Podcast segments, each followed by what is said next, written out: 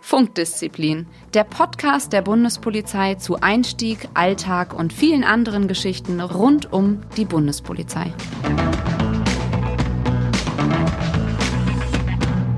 Hallo und herzlich willkommen zu einer neuen Folge von Funkdisziplin, dem Podcast der Bundespolizei.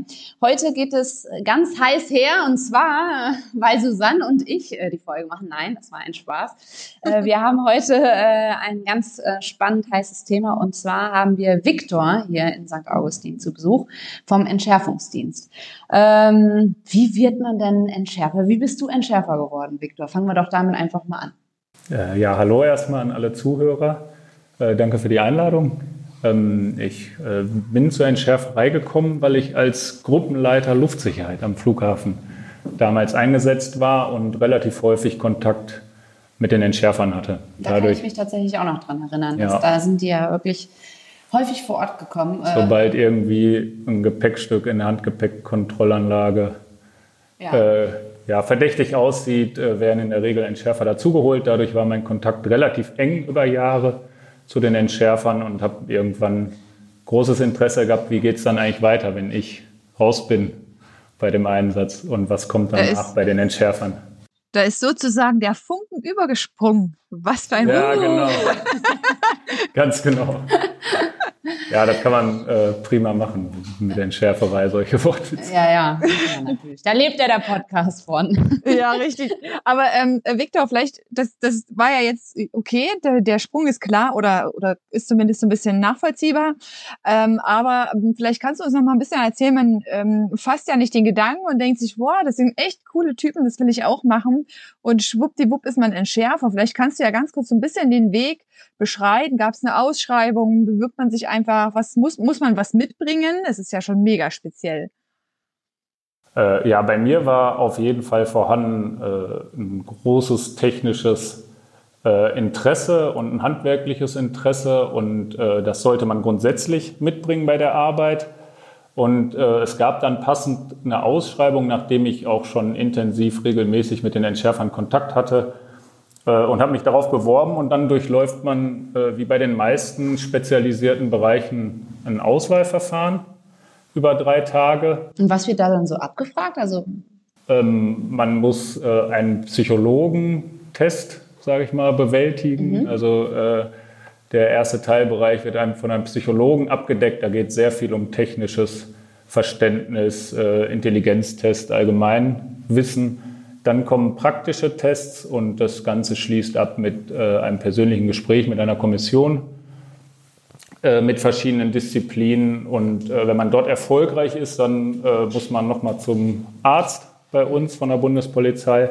Da wird relativ viel Wert drauf gelegt, dass die äh, Kolleginnen und Kollegen körperlich fit sind. Ähm, ja, diese Zusatzbelastung von einem Schutzanzug okay. auch tragen können. Und äh, dann beginnt man eine Verwendungsfortbildung. Wie lange geht das ist ganz wichtig, was du gerade sagst, äh, Viktor, weil das müsstest du vielleicht mal sagen. Ich äh, habe so ein Ding schon mal live gesehen, aber kannst du den Zuhörern mal sagen, ja. ähm, wie schwer so ein Schutzanzug ist? Das ist ja wirklich ein Hammerteil. Allein dieser Koffer, wo das ja. alles drin ist, ist ja schon, da braucht man schon einen Gepäckwagen dafür, finde ich. Ja, und in dem Koffer ist in der Regel nur der Helm und äh, Zubehör. Also das ist tatsächlich, äh, vielleicht hat man es schon mal in den Medien gesehen, man sieht so ein bisschen aus wie ein Marsmännchen und man läuft auch so ähnlich. Äh, je nach Größe wiegt er tatsächlich 40 Kilo. Boah. Das heißt, das ja. ist schon eine enorme körperliche Belastung. Ähm, und aus dem Grund ist die körperliche Fitness auch bei uns wichtig. Susanne, meinst du, wir würden das wuppen? Ja, klar. Puh, also ja, ich aber tatsächlich denke ich so an das, äh, an die ein oder andere Anwärterin, gerade zum Zeitpunkt der Einstellung, wenn die noch recht jung sind, die da mit ihren zarten Kilochen da manchmal ankommen. Ja. Also ähm, die, die kleinen Größen äh, sind auch ein bisschen leichter. Ach, na. Habt ihr denn, wie sieht's denn aus? Habt ihr Frauen bei euch? Äh, wir haben Frauen bei uns in der Entschärferei, auf ja. jeden Fall. Äh, wir sind kein rein äh, keine rein männerdominierte Einheit und wir haben tatsächlich auch Frauen schon seit über 20 Jahren okay. oh, bei uns okay. dabei. Und äh, ja, wir suchen auch immer Frauen. Wir sind begeistert bei jeder Bewerbung äh, und äh, ja, freuen uns auch immer, wenn äh, Frauen sich für diesen Werdegang interessieren und nicht abgeschreckt sind, Okay. Durch irgendeine Art Spezialverwendung oder vermeintlichem Männerhaufen. Ja, aber nochmal kurz zur Ausbildung. Wie lange hat das dann gedauert? Also du hast dann irgendwann die Zusage bekommen und wie lange hat es gedauert, bis du dann zu deinem ersten Gegenstand gefahren bist, bis du dann wirklich mitarbeiten konntest? Also wir haben eine Verwendungsfortbildung von 24 Wochen mhm. insgesamt. Danach ist man ausgebildeter Entschärfer tatsächlich und wird in die Entschärfergruppen entlassen äh, und fährt auch Einsätze mit. Es gibt dann tatsächlich verschiedene Möglichkeiten, dass die Leute noch weiter Erfahrung sammeln und äh, ja. das ist quasi die nach den 24 Wochen eine Grundbesolung. Es kommen dann noch Aufbaumodule und Spezial, Speziallehrgänge, aber man wird schon als Entschärfer eingesetzt mhm. nach diesem halben Jahr. Das heißt, das hat bei mir dann, ich sag mal, nach Bewerbung circa ein Jahr gedauert und dann bin ich auch in den Einsatz gefahren als Entschärfer. Das ist schon ein Brett, ne? Also wenn man sonst so bedenkt, auch die ähm, GSG 9 hat, glaube ich, eine Verwendungsfortbildung von einem halben Jahr. Wenn ich nichts Falsches erzähle, ich bin mir ich nicht hundertprozentig sogar, ja. Zehn, zehn, elf Monate, sowas, ja. Müsste man nochmal in die Folge reinhören, aber ja. Ähm, tatsächlich. die Folge mit Bob. Genau, aber tatsächlich ähm, ist das natürlich auch eine echt lange äh, Verwendungsfortbildung. Darfst du ein bisschen erzählen äh, daraus, was du so gelernt hast in der Zeit?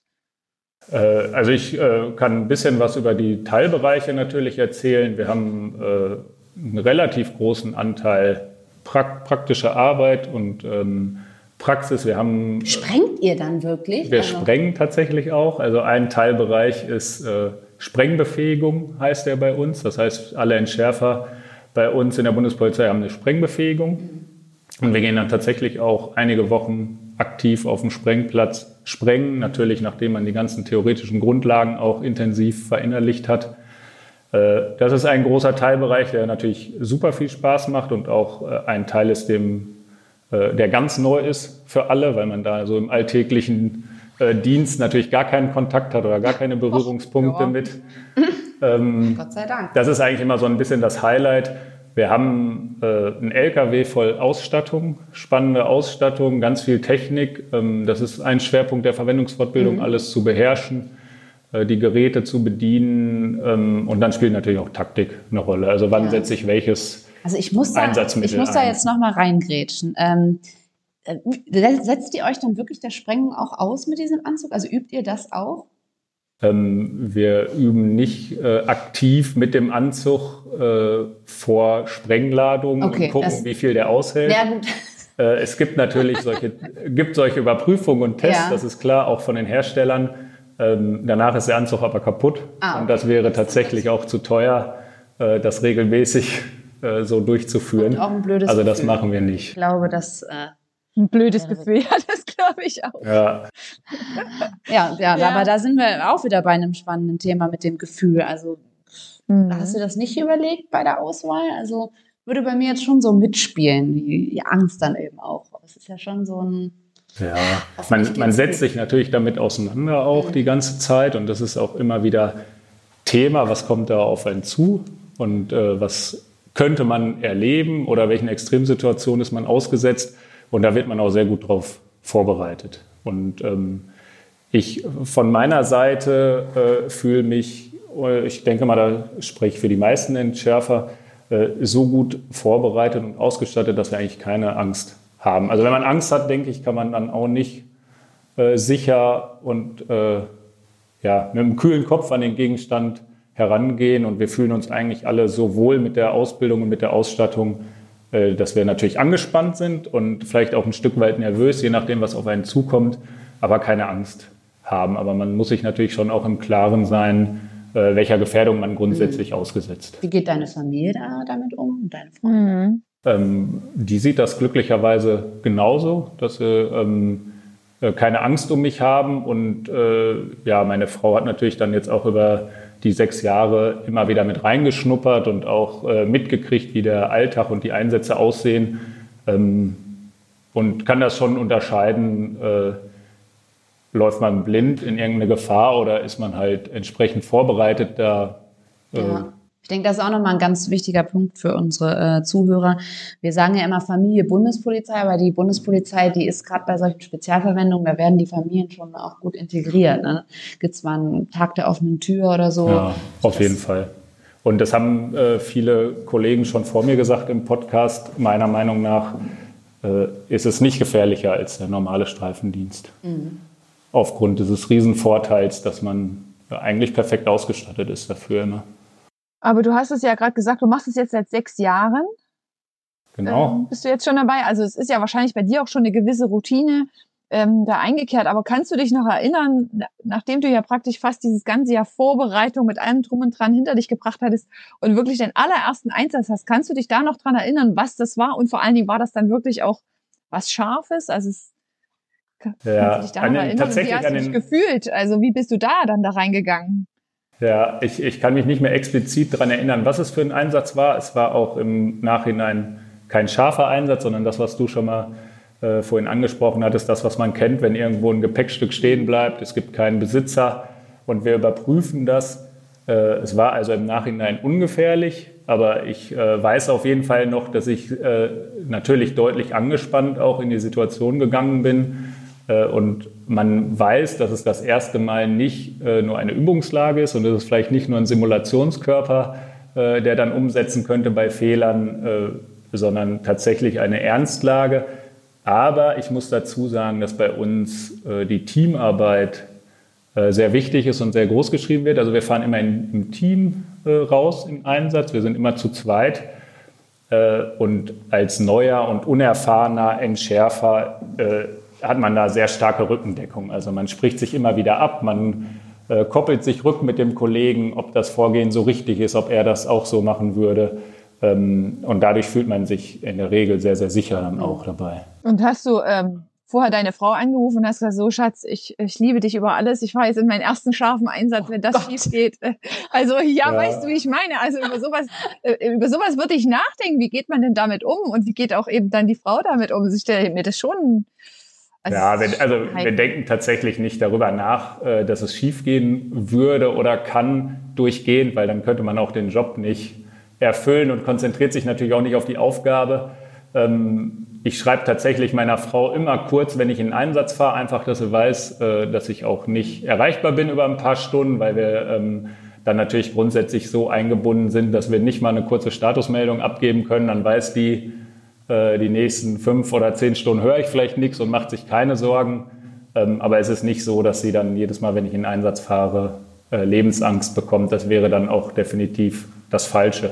Das, das ja. klang jetzt auch so ein bisschen so, als bräuchten wir dauernd Nachwuchs, weil immer mal jemand verbrannt wird. Ja. Schon mal jemand schlimm nee, verletzt. Also es hat sich, äh, nein, es hat sich in der Entschärferei von der Bundespolizei noch niemand verletzt und es ist auch bisher äh, bei den Maßnahmen oder auch, ich sag mal, bei den Entschärfungen von äh, scharfen Gegenständen bisher immer alles gut gegangen. Das, das oh, top. Tippitoppi. Vielleicht kannst du genau, vielleicht können wir den Bogen von der Dramatik jetzt wieder so ein bisschen spannen. ähm, du hast es vorhin schon mal gesagt, so Alltag. Wie, wie muss man sich das vorstellen? Sitzt ihr auf eurer Dienststelle und äh, bratet euch ein Rührei und wartet, dass einer anruft und sagt, jetzt geht's los oder wie, wie läuft es so? Äh, tatsächlich, wenn man äh, das äh, diensthabende Team ist, äh, ziemlich so wie bei der Feuerwehr. Damit vergleichen wir das eigentlich immer. Ähm, das heißt, wir äh, sind vorbereitet auf der Dienststelle. Wir haben unsere Ausstattung auf dem Fahrzeug und warten tatsächlich auf den Anruf. Wir füllen natürlich den Tag dann auch mit Aus- und Fortbildung und mit innerdienstlichen Angelegenheiten und allem, was man so nebenbei machen kann. Man steht aber immer zur Verfügung, jederzeit mhm. rauszufahren oder in den Einsatz zu fahren. Ähm, und äh, das kann natürlich dann auch äh, in dem Moment sein, wo du dann Rührei brätst. Mhm. Und Tag und Nacht wahrscheinlich, ne? Also, weil das ähm, genau. ja keinen Unterschied. Nee, wir können Tag und Nacht alarmiert werden. Wir haben also äh, dann auch immer entsprechend nachts Rufbereitschaft. Ähm, teilweise dauert dann die Anfahrt ein bisschen länger, äh, aber grundsätzlich sind wir natürlich immer rund um die Uhr jeden Tag erreichbar. Wie viele gibt es denn eigentlich von euch? Darfst du das verraten? Ähm, ja, wir haben circa 200 mhm. Entschärfer in Deutschland ja. ähm, bei der Bundespolizei. Wir sind damit in Deutschland auch die größte Dienststelle, wenn man das jetzt im Vergleich sieht zu den Landespolizeien, ähm, suchen aber äh, gerade aufgrund einer Umstrukturierung aktuell auch hm, trotzdem noch Nachwuchs und möchten weiter aufwachsen äh, und weiter neue äh, Entschärfer ausbilden in den nächsten Jahren. Ja, also klingt auf jeden Fall spannend. Ähm, ich habe mal eine Frage. Also wenn man ja doch so, ein, so einen Beruf ähm, durchführt, wo man ja dann wirklich hochkonzentriert sein muss und absolut fokussiert sein muss, ne? das ist ja auch eine, das ist ja auch eine Gehirnleistung, die man da erbringt, ähm, mal von der körperlichen Belastung äh, noch ganz abgesehen. Wie, ähm, wie macht man denn den Ausgleich? Wie findet man denn den Ausgleich dann im Privaten? Also äh, hast du dann irgendwie gerade wenn du so einen anstrengenden Einsatz hast, hast du bestimmte Rituale oder Hobbys, die dir dabei helfen, dann wieder so ein bisschen runterzufahren, die Anspannung ein bisschen abklingen zu lassen? Äh, ich denke mal, das hat jeder, jeder Kollege hat da irgendwelche äh, Rituale, wie du sagst, vielleicht äh, ja, sind es Hobbys oder ist es die Familie oder die Zeit mit der Familie. Ähm, es ist eigentlich immer so, dass man, wenn man Einsatz fährt, natürlich angespannt ist und fokussiert, wie du sagst, und man nimmt drum, drumherum eigentlich nicht viel wahr und so geht dann so ein Tag oder zehn Stunden auch äh, ruckzuck rum und äh, man merkt dann eigentlich erst, wenn, er, wenn man wieder an der Dienststelle ist, wie angespannt man war, dass dann auch so die Anspannung wieder abfällt äh, und in der Regel äh, ja, lockert sich das Ganze auch wieder auf, wenn wir das dann äh, kurz nachbesprechen mit den Kollegen noch auf der Dienststelle und dann hat jeder unterschiedliche Möglichkeiten. Bei mir ist es danach äh, die Familie und das komplette Abschalten mit zwei jungen Kindern äh, habe ich in der Regel, Aha. sobald ich zu Hause bin, keine Zeit mehr über die Einsätze groß nachzudenken. Ähm, Sport ist bei mir eine gute Möglichkeit, einfach auf andere Gedanken zu kommen. Aber es ist auch nicht so, dass jeder Einsatz so aussieht, dass man danach massiv äh, runterkommen muss mhm. oder nachbearbeiten muss. Also äh, es gibt auch viele Einsätze, die sich dann äh, während des Verfahrens natürlich als ungefährlich herausstellen und äh, ja, man fährt eigentlich in einer Art Routine und ist natürlich nicht auf so einem Level wie beim scharfen mhm. Einsatz, das ist klar. Was ich mich jetzt frage, wie, wie oft, wie viele Einsätze gibt es denn da so? Habt ihr in jeder mhm. Schicht einen Einsatz oder ist es ganz unterschiedlich? Oder? Ist äh, tatsächlich ganz unterschiedlich. Ja. Wir sind äh, 15 Entschärfergruppen in Deutschland aktuell. Mhm. Und äh, es kommt dann ganz stark darauf an, äh, auf welche Region und welche Stadt. Also wir haben eigentlich in jeder großen Stadt in Deutschland einen Entschärfungsdienst und da kommt es dann immer ein bisschen darauf an, wie ist da das Einsatzaufkommen, finden da andere Polizeimaßnahmen wie Durchsuchungen etc. Mhm. statt. Aber nur mal ähm, jetzt, dass wir so ein Gefühl dafür bekommen, ist es also man, es kann sein, dass man tatsächlich mehrmals täglich mhm. rausfahren muss und äh, ich sag mal, die nicht aus den Stiefeln kommt mhm. und nahtlos wieder losfährt. Es gibt aber auch Tage, da wird man nicht, okay. nicht angerufen und nicht ja. alarmiert. Ähm, ja, das wechselt sich immer so ein bisschen ab. Äh, wir haben in der Bundespolizei deutschlandweit äh, knapp über 4000 Einsätze. Also wir sind wirklich regelmäßig auch unterwegs und auf den Beinen. Jetzt stelle ich mir gerade vor, in so einer Truppe von Entschärfern, die sind ja alle mega gebased, ne? Und total die Ruhe in Person. Äh, und dann, ähm, wenn du dann nach Hause kommst und zwei kleine, ich habe auch äh, zwei Kinder, die aufmerksamen Podcast-Zuhörer wissen das ja. Ähm, ich muss ganz ehrlich sagen, mir fehlt manchmal die Ruhe ein wenig. Ähm, um den Alltag zu bewältigen. Aber ähm, wie ist es denn dann äh, bei euch? Seid ihr dann wirklich alle vom Charakter so die totalen Ruhepole, die nichts aus der Ruhe bringen, die nach Hause fahren, was die Kinder haben das Klopapier abgerollt, mit Fingerfarben an die Wand geschmiert und du kommst und sagst, na ja, kein ja. Ding. Erstmal Überblick verschaffen. oder äh, ja. gibt es schon äh, also unterschiedliche Charaktere bei euch oder gibt es auch was, was euch aus der Ruhe bringen kann? Es gibt natürlich bei uns unterschiedliche Charaktere, sonst wäre es auch natürlich ein bisschen langweilig. äh, ich selbst bin auch tatsächlich privat äh, ganz anders als dienstlich. Also ich bin dienstlich in den Einsätzen, äh, versuche ich immer sehr ruhig und besonnen natürlich zu agieren. Das äh, schaffen auch alle Entschärfer sehr gut, aber das ist natürlich nicht das Gleiche wie zu Hause mit den Kindern, äh, wo man auch vielleicht nicht immer äh, also gerade bei meinen, gerade haben wir nicht immer die optimale Lösung zur Hand und den optimalen Weg, was funktioniert. Verdammt. Und das sollte man im Dienst ja schon haben. Ähm, ja klar, und dann bin ich auch nicht immer die Ruhe in Person. Das ist aber äh, ist was anderes als in den Einsätzen tatsächlich. Aber wir haben natürlich auch ganz unterschiedliche Charaktere und man muss jetzt nicht einen Ruhepuls von 30 haben. Und äh, ja, vielleicht, das wird ja vielleicht auch schnell bequem. Also wir haben auch viele, die wirklich äh, ja, die natürlich alle bringen viel Energie mit und wollen dazulernen, wollen sich fortbilden und ähm, es sind nicht alles, äh, ich sag mal jetzt, die absoluten Ruhepole, das nicht. Okay. Ist nicht Einstellungsvoraussetzung. Aber, Ist aber was, was, ist denn jetzt, ja, was, was würdest du denn sagen, muss man wirklich zwangsweise mitbringen, um entschärfer zu werden, wenn wir jetzt mal überlegen, wenn jetzt einige noch in sich gehen, ob das was für sie wäre? Also definitiv äh, sollten äh, Bewerber und Bewerberinnen wirklich so eine Art technisches Grundverständnis mitbringen. Es wird jetzt keine handwerkliche Ausbildung vorausgesetzt. Das ist für uns positiv. Das äh, nehmen wir auch immer gerne. Wir haben auch einige Kolleginnen und Kollegen, die so eine Ausbildung haben.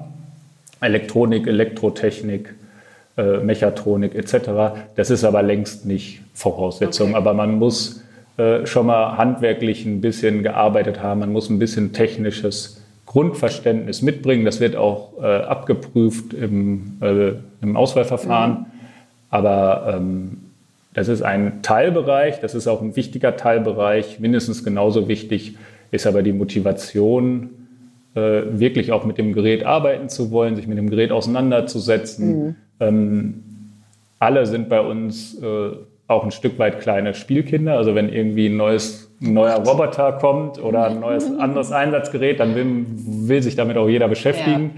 Und äh, dann werden auch die verrücktesten Sachen natürlich trainiert damit, um dann halt im Einsatz fit zu sein. Und das muss man auch mitbringen. Also sich mit einer Menge klingt, Gerät zu ist ja wirklich beschäftigen. sehr, sehr speziell. Bedeutet das dann, dass die meisten von euch eigentlich lange dabei sind? Oder ist es auch so, dass viele das mal für zwei Jahre machen und dann nochmal in einen ganz anderen Bereich der Bundespolizei schnuppern? Ganz selten eigentlich. Selten, ne? Ganz Das selten. Also es gibt ein gedacht, paar Entschärfer deutschlandweit, die vielleicht nach ein paar Jahren äh, wieder wechseln und irgendeinen anderen, äh, eine andere Arbeit machen, ist aber sehr, sehr selten, weil man tatsächlich auch sagen muss, wir werden mit den Jahren immer besser und wie das überall ist mit der Erfahrung Mhm. immer besser.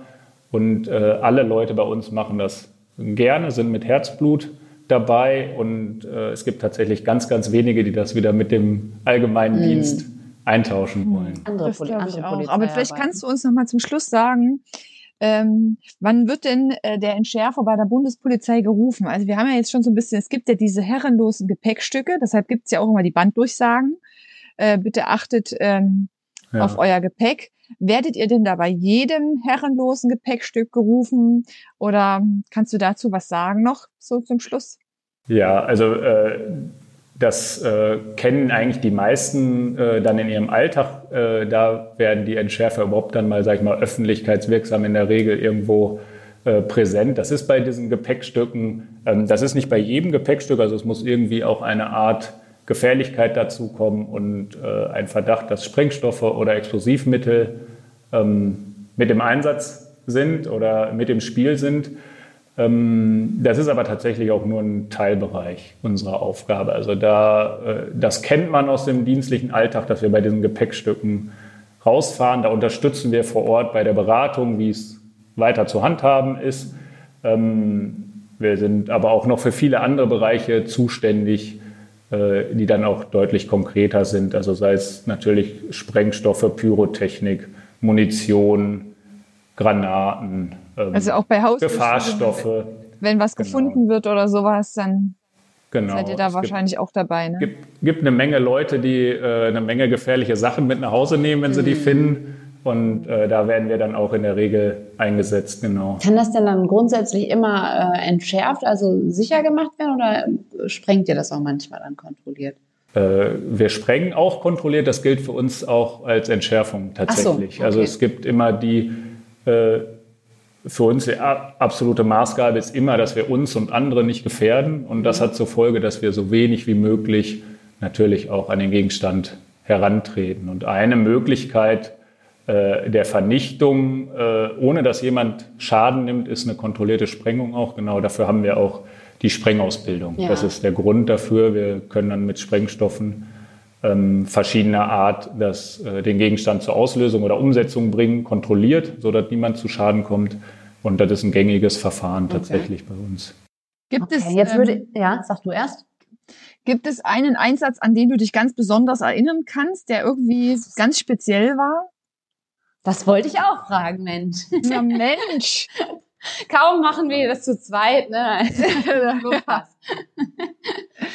Äh, es gibt äh, immer so ein paar Einsätze eigentlich, die einem im Gedächtnis bleiben. Äh, ich hatte einen interessanten Einsatz, der über drei Tage ging, weil tatsächlich eine Person gab, die kiloweise Pyrotechnik zu selbst, ich sag mal, selbstgebauten Bomben, Bomben zusammengebaut hat.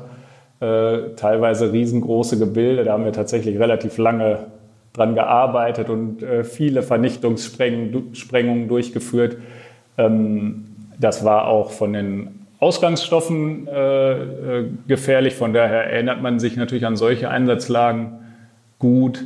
Ähm, aber ich erinnere mich beispielsweise auch an eine andere Lage, die, äh, die auch widerspiegelt, wie oft unsere Arbeit ist, dass sich eigentlich nachher äh, dann eine Ungefährlichkeit rausstellt. Also man ist angespannt, der Kollege, also da wurde eine Handgranate in einem Bachlauf gefunden und äh, dann läuft natürlich unser Prozedere ab und mhm. alle fokussiert und der Kollege äh, hat den Schutzanzug an und äh, robbt tatsächlich auch auf dem Bauch zu diesem Bach, um die äh, Gefahren natürlich zu minimieren. Und wir haben dann äh, die Möglichkeit, aus der Distanz auch etwas zu greifen mit so einer Art elektrischen Distanzgreifer. Und äh, äh, aus fünf Meter Entfernung greift er mit dieser Zange die Handgranate und die geht zu und dann quietscht das Teil. Oh. Und in, da geht mir ja echt. Oder? Ja, da geht mir war, ja war das ein Hundespielzeug oh. und das oh. Gesicht ist dann natürlich herrlich von dem Kollegen, wenn man in dem ja. Moment feststellt, wofür zwei Stunden Vorbereitung oder eine Stunde Vorbereitung Schön. und Anspannung war. Äh, und das ist auch relativ häufig. Also wir haben dann auch immer in den Einsätzen nachher viel zu lachen und viel zu erzählen und es ist, es ist nicht immer äh, nur äh, die absolut gefährliche Situation. Das nicht. Okay. Darfst du ihr dann aber Ausstattung? Doch, ja, ich wollte es gerade sagen. Also du hast ja vorhin schon mal von, von neuen, von euren neuen Spielzeugen und so gesprochen und ich habe jetzt eigentlich gedacht, ihr geht gar nicht mehr in den Anzug, sondern lasst immer so einen kleinen Mini-Roboter dahin fahren. Ja. Wie im Film. Ja, viel ja, ist auch viel ungefährlich. Mission Impossible. Ja, das ist äh, tatsächlich auch eine der häufigsten Möglichkeiten, dass wir einen Roboter einsetzen, mhm. weil, wie du sagst, wir müssen selber nicht nach vorne gehen. Das ist äh, für uns immer ein Riesenvorteil. Und äh, wir haben zwei unterschiedliche Roboter und die sind tatsächlich auch so gut, dass wir sehr, sehr viele Dinge aus der Distanz machen können. Mhm. Also die können greifen, bewegen, äh, kaputt machen. Die haben Werkzeuge tatsächlich dabei, also so wie man das von zu Hause kennt. Eine Flex oder ein Akkuschrauber kann der Roboter bedienen und äh, dadurch können wir sehr, sehr viel aus der Distanz machen, über Kameras natürlich auch begleiten und beobachten. Ähm, und äh, das ist auch immer Maßgabe bei uns, dass wir solche äh, Geräte zuerst einsetzen natürlich, bevor wir uns gefährden. Ähm, es gibt aber Situationen, da müssen wir den Anzug anziehen und vielleicht selber einmal kurz nach vorne und dafür ist der Anzug dann oder ja. dieser Bombenschutzanzug natürlich nötig. Genau. Abschließend noch eine Frage, weil wir haben ja sehr viele unterschiedliche Uniformen und den Anzug, den können wir uns jetzt, glaube ich, alle schon ganz gut vorstellen. Ähm, was habt ihr denn sonst an? Trotzdem normale Polizeiuniform oder? Erkennt man euch als Bundespolizisten? Oder? Ja, man erkennt uns als Bundespolizisten. Also wir haben äh, ähm, ja, keine ganz normale Streifenuniform, aber äh, ich sag mal in dunkelblau ähm, Spezialkleidung, die mhm. natürlich bestimmte Anforderungen auch erfüllen muss, aber mit äh, Polizeiaufschrift und auch mit Abzeichen äh, von, äh, von der Bundespolizei und von unserer Dienststelle. Und wir sind als Polizei erkennbar, mhm. wenn wir im Einsatz sind. Ähm, das ist auch in bestimmten Maßnahmen dann ganz wichtig, dass man, dass man natürlich auch sieht, äh, dass es nicht irgendwer ist, der da nach vorne läuft, obwohl da vielleicht mhm. eine Absperrung besteht, sondern dass es halt Polizeikräfte sind. Ja. Sehr schön. Letzte Frage, Viktor. Gelber oder blauer Draht? Ich habe ich hab drauf gewartet und wenn die Frage nicht gekommen wäre, dann hätte ich mich auch wirklich gewundert. Ich habe gedacht, die kommt direkt als erstes. Äh, wir nehmen uns auch immer noch was für den Schluss auf. Ja, äh, es ist genau so wie im Film. Wir entscheiden einfach nach der Farbe. Nein, genau, natürlich ne? nicht. Es ist immer rot. Ja. Ähm, Nein, äh, wir haben natürlich Möglichkeiten, dann auch äh, festzustellen, welche Farbe wirklich die richtige ist. Ich, ich hätte jetzt gedacht, die machen eh eine Mene Miste oder so. Ja. Und was macht man, wenn es nur zwei rote sind oder zwei schwarze? Ne? Verdammt. Ei, ei, ei. Das ist glücklicherweise die absolute Ausnahme, äh, dass wir wie im Film einen Draht durchknipsen müssen. Gott sei Dank, du hast ja gesagt, das ist alles äh, ja. sicher. Also ich denke, äh, wir haben unseren Zuhörern ein sehr umfassendes Bild hier gegeben. Also ich habe jetzt auf jeden Fall eine bessere Vorstellung, weil bisher bin ich ja dann auch immer gegangen, ähm, wenn ihr gekommen seid. vielen, vielen Dank dafür. Ähm, da gibt's wahrscheinlich auch noch mal irgendwann eine Folge zu. Da gibt es ja so viele interessante Einsätze noch, über die wir sprechen. Es gibt noch viel zu erzählen. Aber fragt uns komm, einfach auf die Genau, fragt uns, fragt uns genau über die gängigen Foren. Wir freuen uns auf Feedback und Victor auch sicherlich noch auf weitere Fragen. Bis dahin wünschen wir euch natürlich einen ganz, ganz besonders sicheren Morgen, Mittag oder Abend. Egal, wo ihr uns gerade hört. Macht's gut. Danke. Ciao. Tschüss. Funkdisziplin, der Bundespolizei-Podcast.